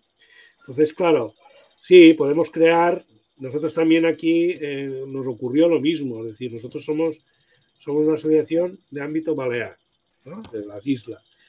Nosotros somos, aunque somos monoprovincial, podríamos decir, que- pero claro, tenemos un trozo de mar de por en medio, ¿no? Es difícil que una, difícil, no- es difícil que una persona de Menorca venga a hacer una actividad en Mallorca o una persona de Mallorca vaya a hacer una actividad en Menorca. Pero lo hemos hecho con esta intención y el día que haya suficiente masa social en Menorca, pues que, mm, que en estos momentos no hay, pero suponemos que habrá, ¿no? La, la, la experiencia nos dice que sí que la, que la habrá. Entonces, eh, en el momento que haya suficiente masa social, pues ya se constituirá de tal forma, en los estatutos está previsto, de que haya una vicepresidencia por isla para que pueda sustituir al presidente a la hora inter- de relacionarse con la administración. Estás hablando de, de ¿no? Sí, Esto lo, lo acaba de apuntar eh, aquí en el chat Emilio de Cerimar. Dice que se, puede, se podrían hacer. A ver si lo encuentro. Hola, se podrían hacer diferentes delegaciones dentro de la comunidad dentro de la propia. Es Claro. decir, Claro. que eso es lo ideal. Yo, yo lo he Sí. vivido en, otro, en otro ámbito, eh, mucho, incluso más serio, ¿no? Más serio que, bueno, no, no quiero igual utilizar la palabra. En otro Se, ámbito, se entiende, se entiende. en otro ámbito de, de asociacionismo que, que sí tiene que al final el problema de las provinciales eh, es muy difícil de gestionar. ¿Vale? Muy, muy difícil de gestionar. Y si no hay una que las cohesione, porque al final lo que es la comunidad autónoma no te hace ni puñetero caso Mm. si no eres de, de ámbito de ámbito autonómico, porque a veces, igual que a la administración le viene bien que haya una sola, a veces le viene bien que haya varias, Sí, todo nosotros cuando... Para Para no hacer nada. claro. ¿no? Sí. Para hacer nada. Y atomizar, atomizar el asociacionismo, pues va en contra del propio asociacionismo, porque al final haremos la sociedad individual, la república independiente de mi casa. Cuando los compañeros que Sí. se hicieron, crearon la asociación eh, de Andalucía, a mí me propusieron ser delegado de, de la zona de Málaga. Que yo dije, bueno, si puede ser otro, mejor. En aquel momento andaba más y ahora- y ahora vas y. y ahora voy. No quería meter una pierna y he metido las dos. Pero que sí, que es lo que está diciendo el compañero, que lo suyo es que, que yo sigo opinando que a la, como fuerza es mucho mejor a nivel provincial.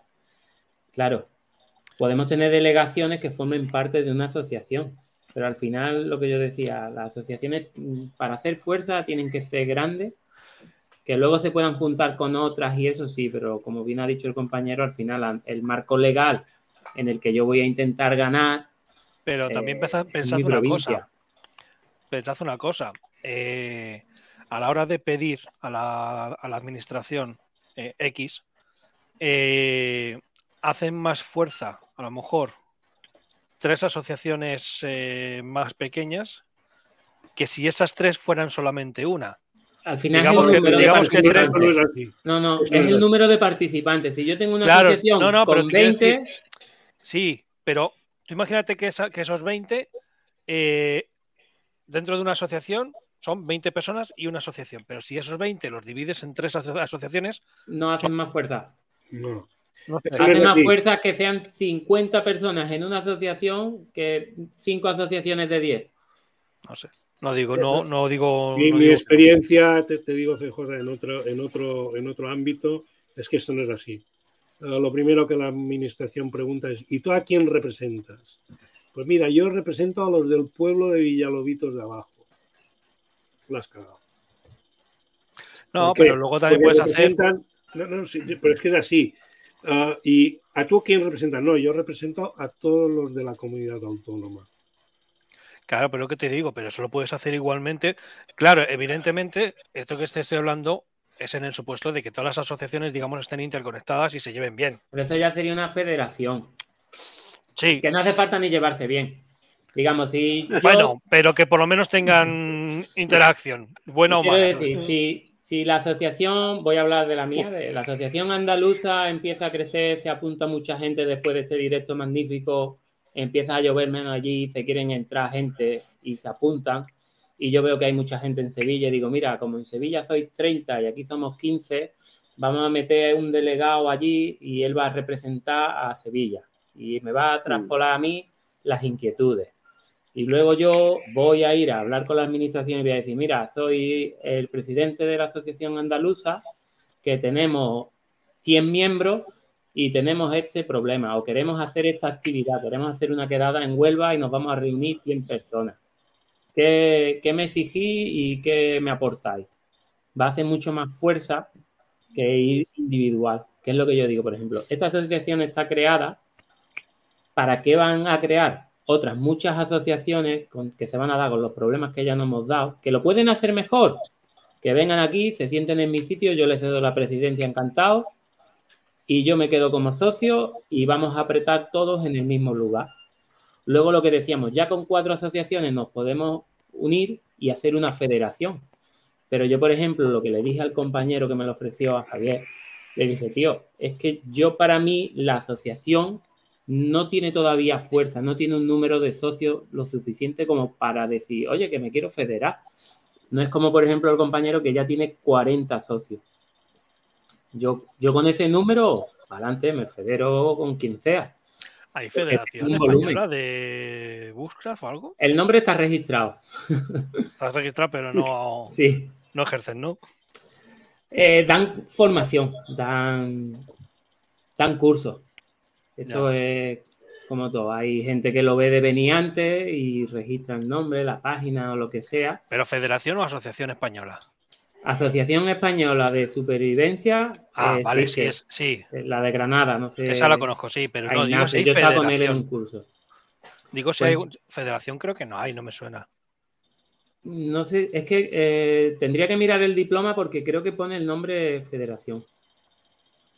Creo que pone Federación Española o Asociación Española. No, Claro, no lo recuerdo. federación sería una, serían varias asociaciones. Sí, pero una cosa es que tú registres el nombre o Claro. que abras un Facebook con el nombre y otra es que lo seas, que seas Claro, por entidad. eso es, es a lo que me refiero.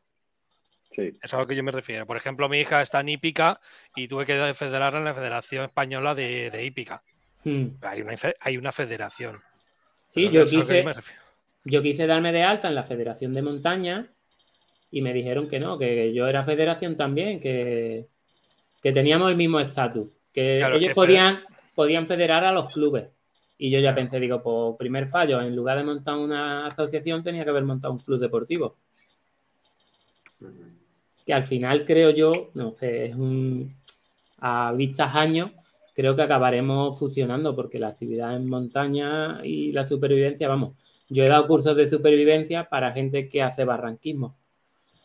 Eh, al final es un complemento más. Aparte de la actividad lúdica que hacemos de buscar y eso, las técnicas de supervivencia le sirven a todo aquel que tenga un accidente. O sea, un club de senderismo se beneficia de la actividad de supervivencia y buscar, Claro. porque saber moverte en el entorno y conocer los recursos te, Sí, que te no, ayuda. no, no se limita a los cuatro majaras que estamos, eh, que, que salimos solamente para hacer eso, que para ir al campo y hacer fuego con, con, con un ferrocerio.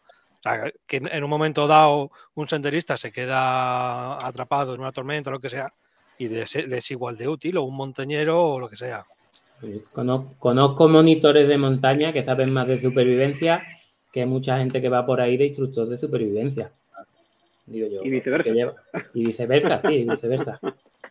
Al final, esto es como todo. El problema está, eh, como yo digo, en los dineros. El que vende humo, luego la gente se escarmienta y ya no se atreven a, a arrimarse a los que de verdad hacemos algo de corazón. Que es como yo digo. Eso es "Esto lo que me da miedo que te comentaba, que hay mucha gente que, que voy, pruebo, pa, y luego te da mal nombre al resto, al que lo hace bien. Eh, ya está, yo he hecho cursos por ahí, unos me han gustado más, otros me han gustado menos. Sí, sí, sí, Uno- pero quiero decir que hay unos que son peligrosos incluso de lo que te Sí, enseñan, sí. que, que es- eso me da miedo, que te enseñan lo que han aprendido en viendo YouTube. O sea, no sé cómo decirte, que, que me dan Sí, bastante miedo. Eso es lo que nos, Sí, lo he visto, nos sí. preocupa bastante. Lo peor de todo que lo he sufrido. Yo he pagado algunas veces formación, he ido a la formación, me he sentado a escuchar cosas desde el punto humilde, hasta que Mm. llega un punto que en el que me dice, pero, pero, pero, ¿qué estás diciendo? ¿Qué, qué barbaridad es esa? Eso no es así o eso está. Y ya pues un poquillo como que te quita la máscara y dice, mira, pues yo he hecho esto y esto no se hace así. Y encima como que le da la vuelta a la tortilla y te pregunta, dice, sí, encima te voy a enseñar yo. O sea, he, he pagado, pero- yo, por la, he pagado ahí yo por la información y te, y te voy a enseñar a ti. Ahí está, es eso, lo- los, que dan, los que hacen cursos por, por ganar dinero. Sí. Que, que, oye, Porque que yo, he hecho, yo he hecho cursos, bueno, he hecho cursos, no, no lo llegué a terminar porque lo vi absurdo.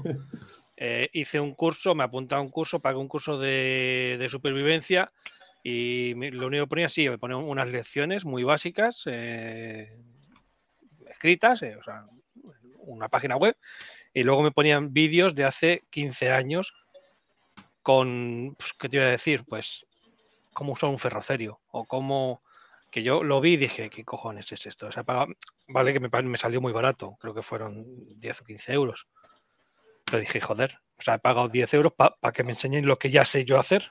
Bueno, pero eso es distinto. Una cosa es que te enseñen algo que tú ya sabes. que yo, por ejemplo, he ido a cursos de niveles básicos. Sí, pero a veces y- es que, no, es que, pero otra cosa es que te enseñen mal. es que te lo enseñaban, o sea, Sí.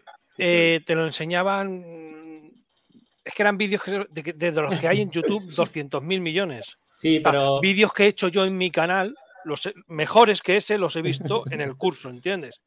Entonces, mira que yo no soy, no soy nada, ¿eh? O sea, te quiero decir, no, me- no me las estoy dando de, de maestro ni mucho menos. Te estoy diciendo que yo que soy un mierda, he hecho vid- eh, tengo vídeos mejores que los que había en ese curso. Sí, pero bueno, eh, no, es, no es a lo que yo me refiero. Yo me refiero ya a cosas de en contra, por ejemplo. Yo la, me formo mucho con primeros auxilios, socorrismo y Mm. esas cosas. Es mi rama, ¿vale? Y ha habido veces que he visto curso control de hemorragia, no sé qué, no sé cuánto. ¿Cuánto vale? Tanto. Hace tiempo que no me gasto dinero en formación.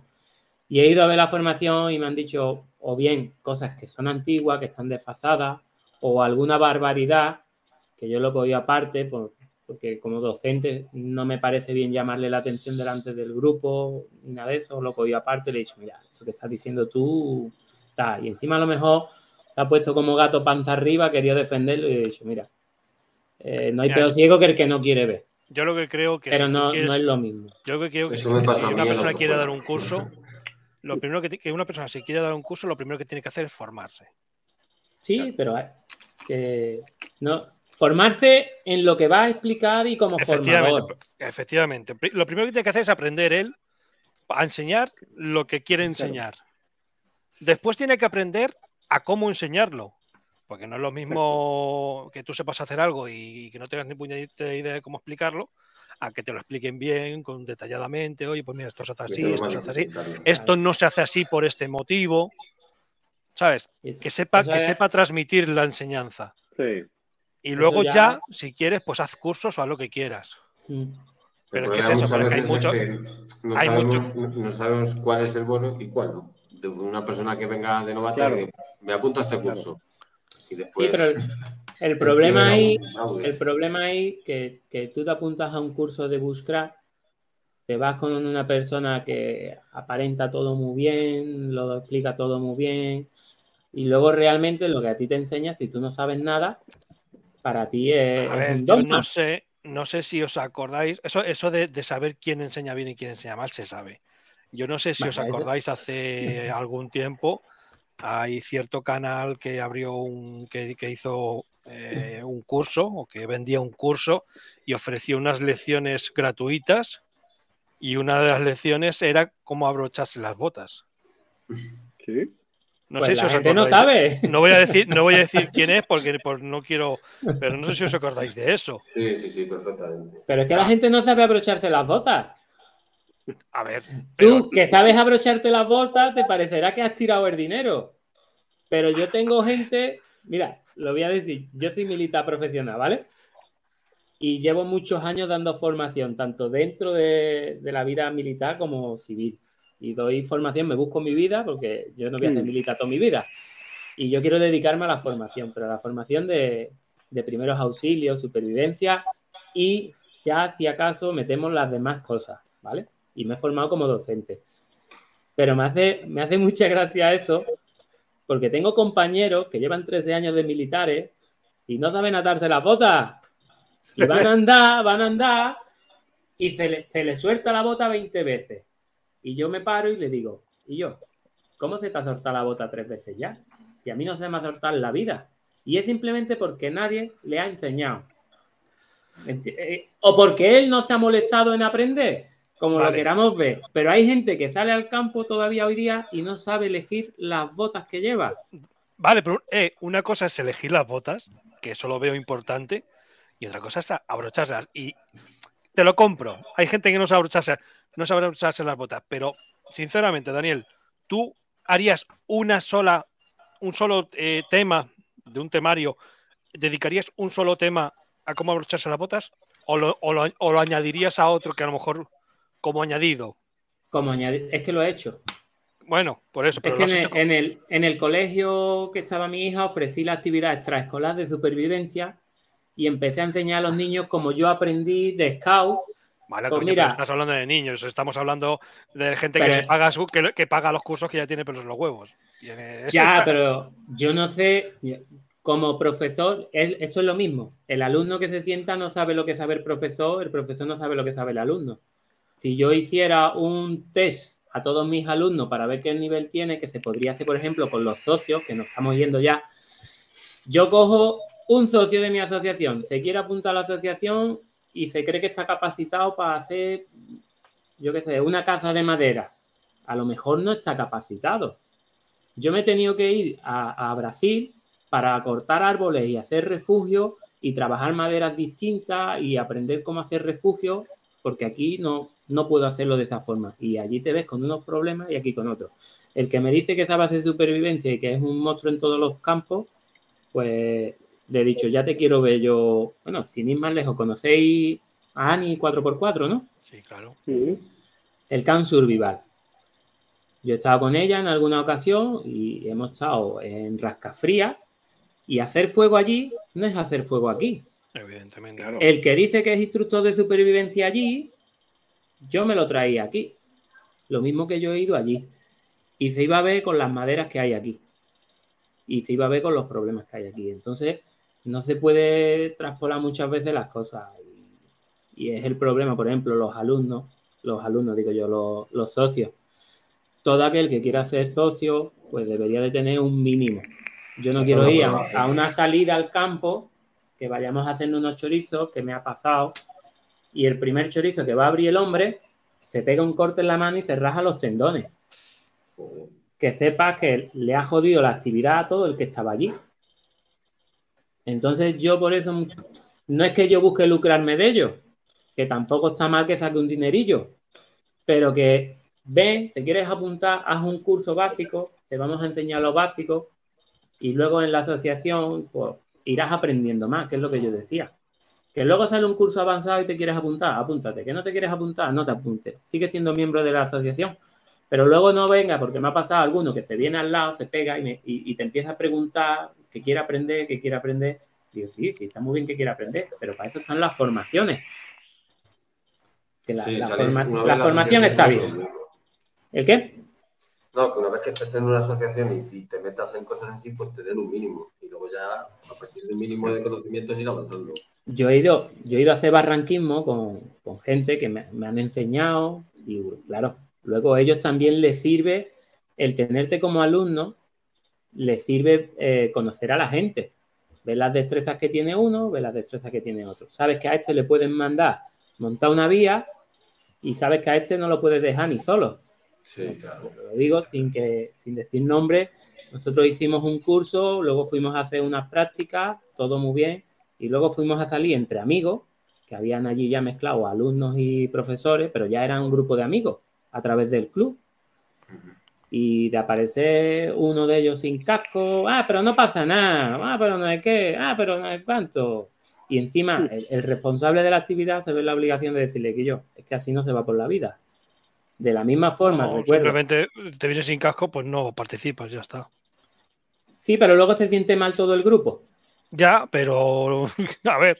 ¿Y, y a quién le toca la papeleta fea de, yo te digo una cosa, prefiero que se sientan mal por no dejarle venir a que se sientan mal porque se mete un golpe a la cabeza y se mate. Sí, sí. Otra mala, una mala experiencia que tuvimos es que eh, el presidente del club pidió un permiso para, hacer, para ir a un barranco, ¿vale? Había que entrar por unas zonas privadas. Nosotros pedimos permiso, fuimos, además nominal.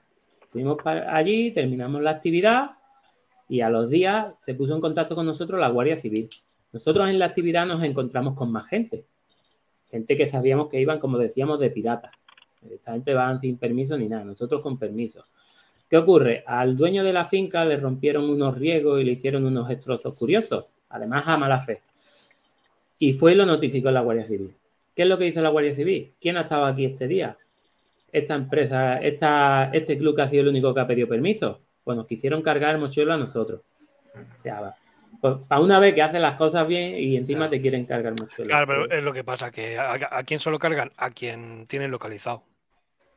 Claro, y eso creo que. Al final, pues es inevitable, hombre, a ver qué vas a hacer tú. buenas, buenas chicos. con los permisos. Eh, Mariano. Vamos, a ir cortando, ¿verdad? Que Coldo ya se quiere. sí, que, que ya, ya, ya me están tirando las orejas por ahí atrás. Estamos ya pasando la hora sí. Pues vamos a ir cerrando, si os parece bien. Estupendo. Pues nada, daros las gracias de nuevo una vez más eh, por haber participado, por haberos interesado y haber aceptado la, invitación a esta tertulia. A todos los que habéis estado por el chat, que han rondado entre 20, 30, 35, hemos sido alguna vez. Daros las gracias a todos por estar ahí. Y individualmente, pues Dani, Daniel, aquí tienes BS9 para, para lo que quieras. Si ves el anuncio de alguna tertulia que te interesa, pues te damos el enlace y, serás bienvenido. Coldo, lo mismo. Eh, gracias de corazón de habernos acompañado. Y lo mismo, si algún día te interesa cualquier tema, pues el, método ya sabes. Te damos el enlace. Sebastián, que es un fijo, pues gracias de nuevo, esta vez como representante de la, de la Asociación Balear de Búsqueda y Supervivencia. Y Carlos, pues es de la familia. Carlos está aquí. Pues, aquí da, da acoplado. Entonces, daros las gracias en, el nombre de, todo el grupo de BS9 y en el mío individual por haber participado y haber hecho posible esta, esta tertulia. Espero que haya sido, para mí ha sido muy enriquecedora porque me he enterado de cosas que, que no tenía ni idea. Espero que para el público que la ha visto en directo y los que la vean en diferido, pues, pues lo mismo. Entonces, sin más, pues os emplazamos a la tertulia del domingo que viene. Aún no tenemos el tema establecido, pero eh, a lo largo de la semana os, iremos informando por, las redes del grupo. Pues nada, eh, un abrazo enorme de, mi parte y muchas gracias de corazón por haber estado aquí.